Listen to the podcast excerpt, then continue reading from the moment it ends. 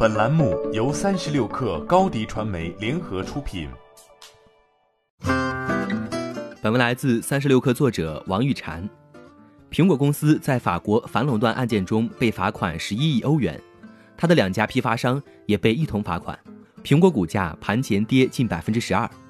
罚款的理由是，苹果与供应商存在反竞争协议，挫伤了独立经销商，因此法国反托拉斯监管机构对苹果公司处以创纪录的十一亿欧元的罚款。法国反托拉斯监管机构负责人伊莎贝拉·德西瓦尔在一份声明中说。苹果和它的两个批发商同意互不竞争，并防止经销商之间相互竞争，因此对苹果产品的批发市场造成了负面影响。长期以来，法国一直努力推动国际性的数字税征收规则，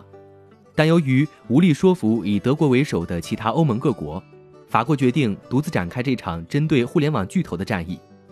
二零一八年底，法国财经部长勒梅尔宣布。法国将不再等待二十八个欧洲成员国的绿灯，从二零一九年一月一号起，向三十多家互联网巨头公司征收数字税。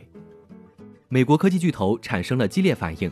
在美法政府沟通一年无果后，二零一九年十二月二号，美国政府表示，由于法国对美国科技公司不公平地征收了新数字服务税，美国正在考虑对法国香槟、手提袋、奶酪等价值二十四亿美元的法国出口商品。征收高达百分之百的报复性关税。